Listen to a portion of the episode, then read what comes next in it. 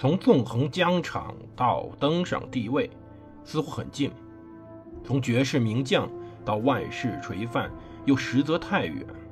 把手中的权杖换成头上的皇冠，要经历多少勾心斗角、纵横捭阖，乃至腥风血雨？请收听蒙头读书的《拿破仑传》。欢迎大家收听蒙头读书。大家好，我是胡蒙，这里是我们的《拿破仑传》。我们接着讲拿破仑去圣赫拉纳岛的故事。其实啊，我们如果打开地图册去找这个小岛是很难找的。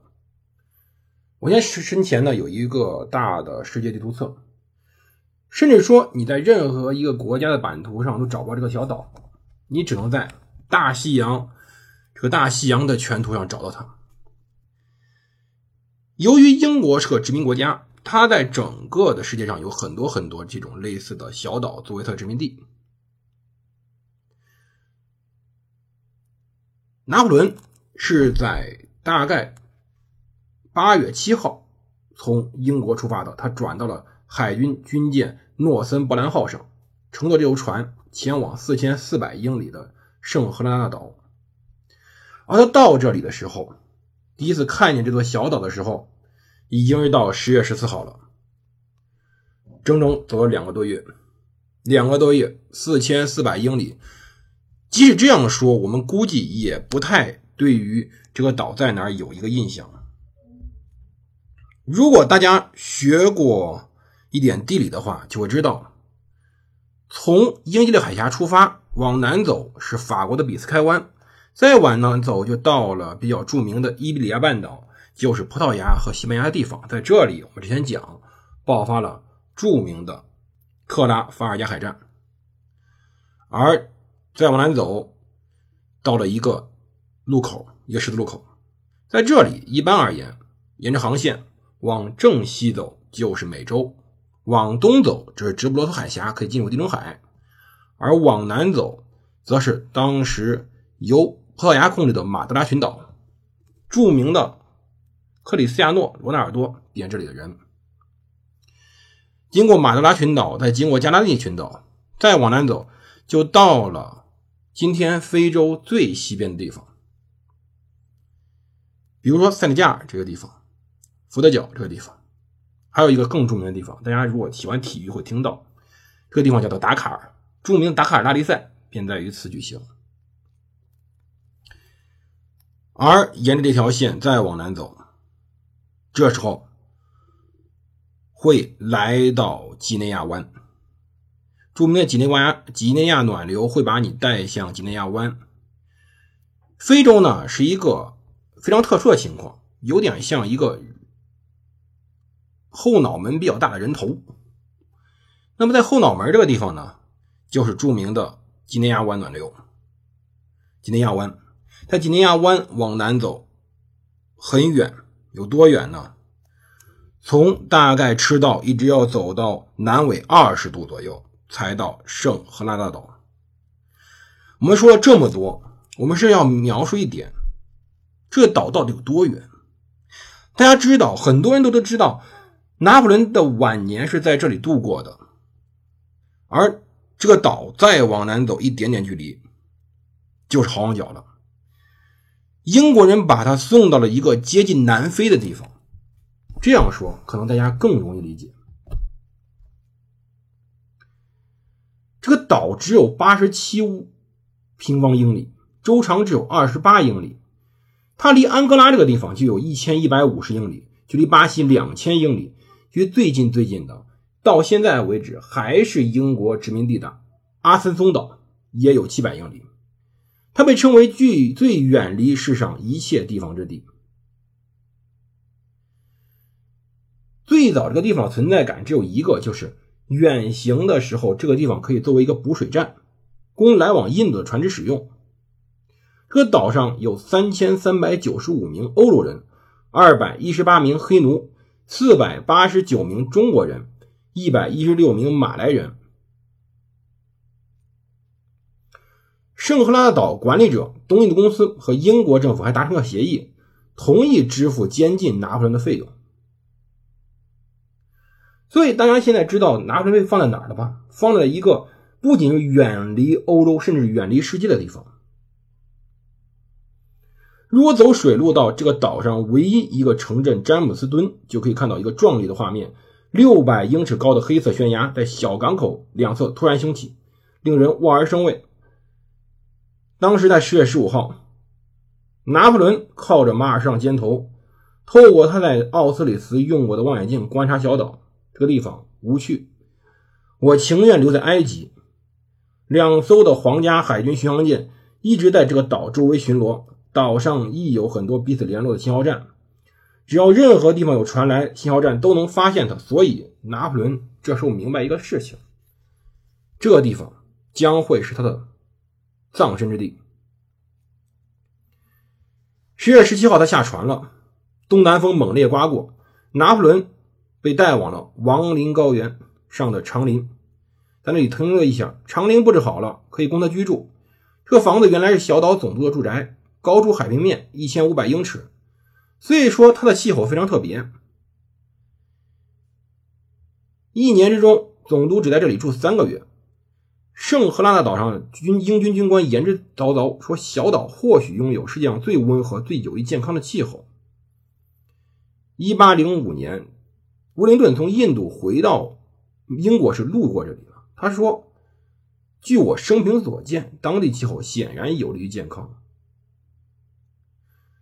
可是，绝大多数的访客都待在詹姆斯城中。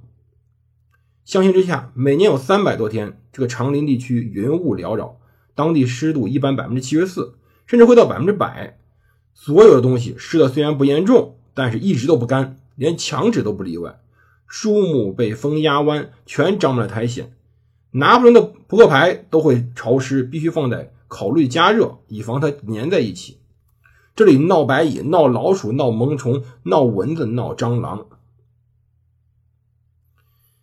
今天，当时拿破仑所住的住宅都很难很难的去维持，所以拿破仑在这里所受的待遇可以说是非人的，因为他在这里总是患上支气管炎、黏膜炎、咽喉炎。我们知道这里根本不适合一个人居住，但是英国人把他安排在这儿了。长林旁边总是有营房，有军人看守他。长林用祈语通信站向总督汇报拿破仑做什么。上到波拿巴将军一切安好，下到波拿巴将军不见了。拿破仑在岛上唯一的乐趣，恐怕就是和东印度公司总经理威廉·巴尔克姆相处的日子了。这里，他在他们家里住了七周，或许是他在圣赫拉的岛上度过最快乐时光。原因是，他和他们家的四个孩子处得非常好，尤其他的二女儿贝奇，他们两个。形成了非常特别的、非常纯洁又迷人的、令人不可思议的友谊。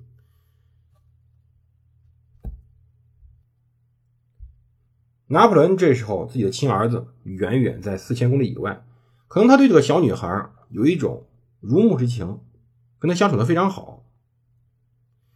他也告诉贝奇说，玛丽路易斯和蔼可亲，是出色的贤妻。他还说，如果他获准来到圣赫拉岛，他会来的。当然，这种话他说说便是了。也只能哄哄小女孩了，身边哪个人会信呢？而他还说，称赞波丽娜，称赞小姐乔治小姐，称比称赞阿尔比纳德蒙特隆。阿尔比娜身材高挑优雅，为人称道。在去圣赫拉岛的途中，她怀孕了，孩子受洗时得名拿破仑玛丽艾莲娜。有可能的生父不是拿破仑，但是这位女性成了拿破仑最后一个情妇。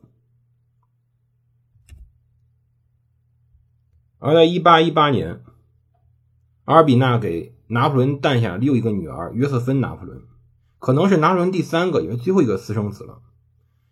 但是在他回返欧洲以后，这位小姑娘夭折了。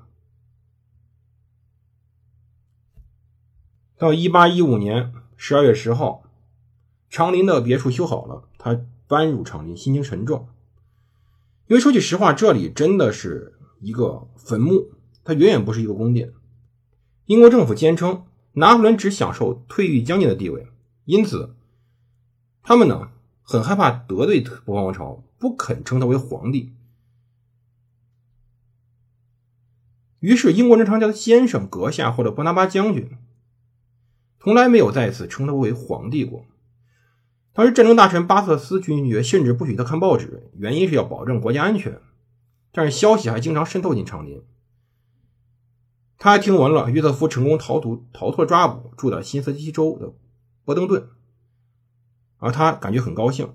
他也听说了波旁王朝实施害人的暴行，枪决了拉贝杜瓦街将军，他表示哀悼。而当时他还听说了波旁王朝枪毙奈伊元帅。他说：“奈伊应当有此下场。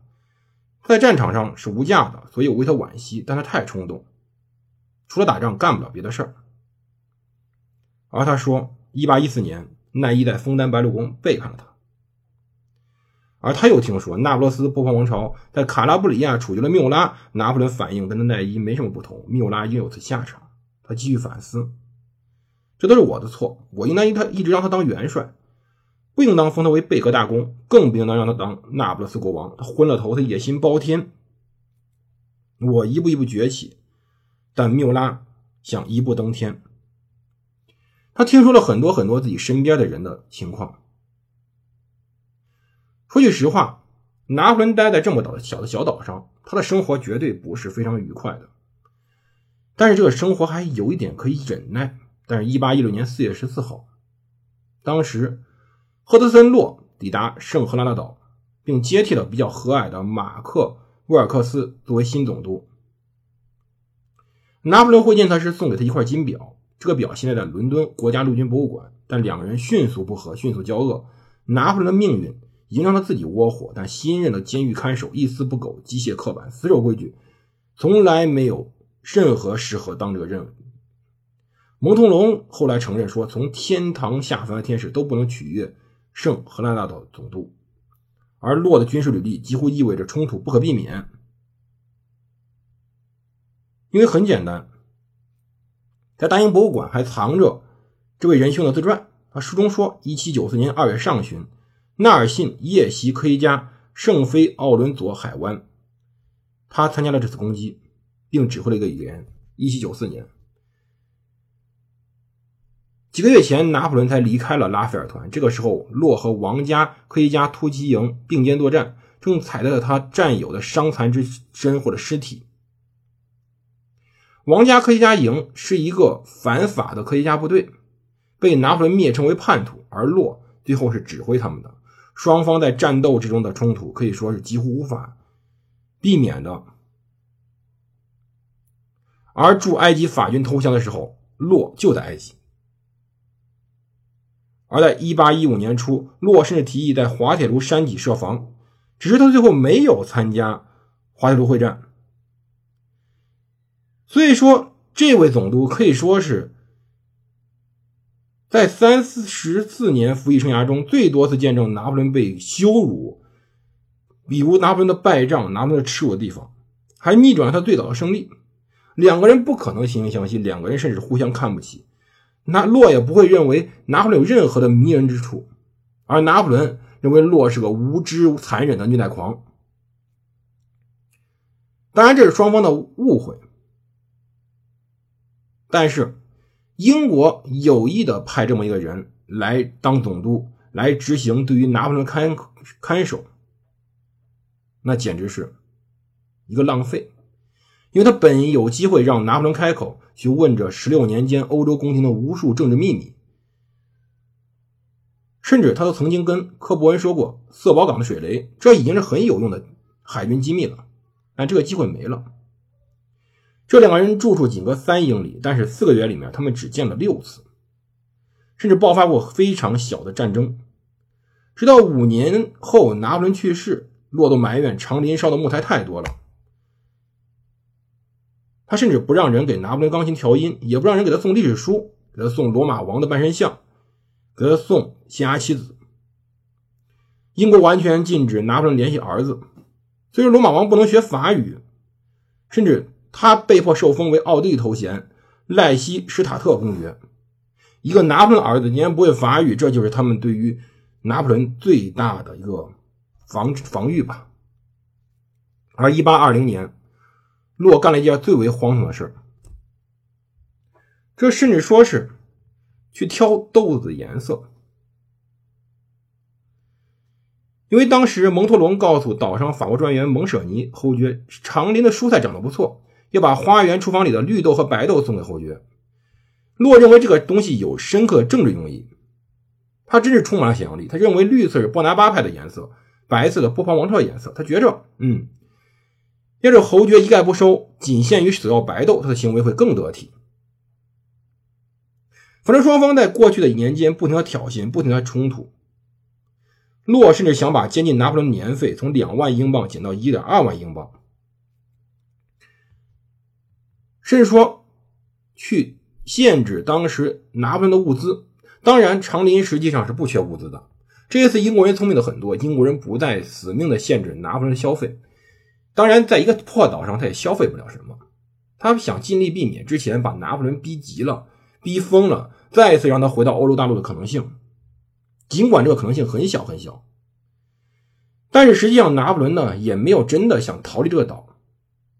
在人生其他阶段，他追求冒险，他在海上的出逃记录也不错，从科西嘉跑出来，从埃及跑出来，从厄尔巴跑出来。所以说他这次不打算逃跑，就有点奇怪了。但事实上，他没有在这里为逃跑做一点点的努力，他觉着太丢面子了。他在岛上待了五年半，这比他第一执政的任期还要长。他在路上只留下一个东西，他的回忆录。他自己曾经说过，丧钟敲响时自己不会遗憾，也不会担心身后评说。从1816年6月开始，他对拉斯卡斯父子、古尔戈、蒙托龙口述过去的事儿，也给奥马拉听。有他一天能说十二个小时。拿破仑去世两年后，拉斯卡斯出版了口述内容四卷本的《圣赫拉大回忆录》。十九世纪，这是国际上最好的畅销书了。他讲完自己的事后，还口述了一本论尤里乌斯·凯撒的书，富含自传色彩。他还经常去看桌球台桌球台上摊的地图，用桌球固定他们，还看他的六十场战斗的回忆录。没办法，一个人在这里。消耗生命，总得有点什么事儿干。拿破仑最后的时光就这么无聊、无助又无趣。没办法，一个英雄走向末路，他只能在自己一个小岛上消耗自己的生命。究竟他最后的日子又是怎样的？究竟在他离开正常的日子里又发生了什么？我们下期再讲。这里是蒙头读书，我是胡芒，我们明天见。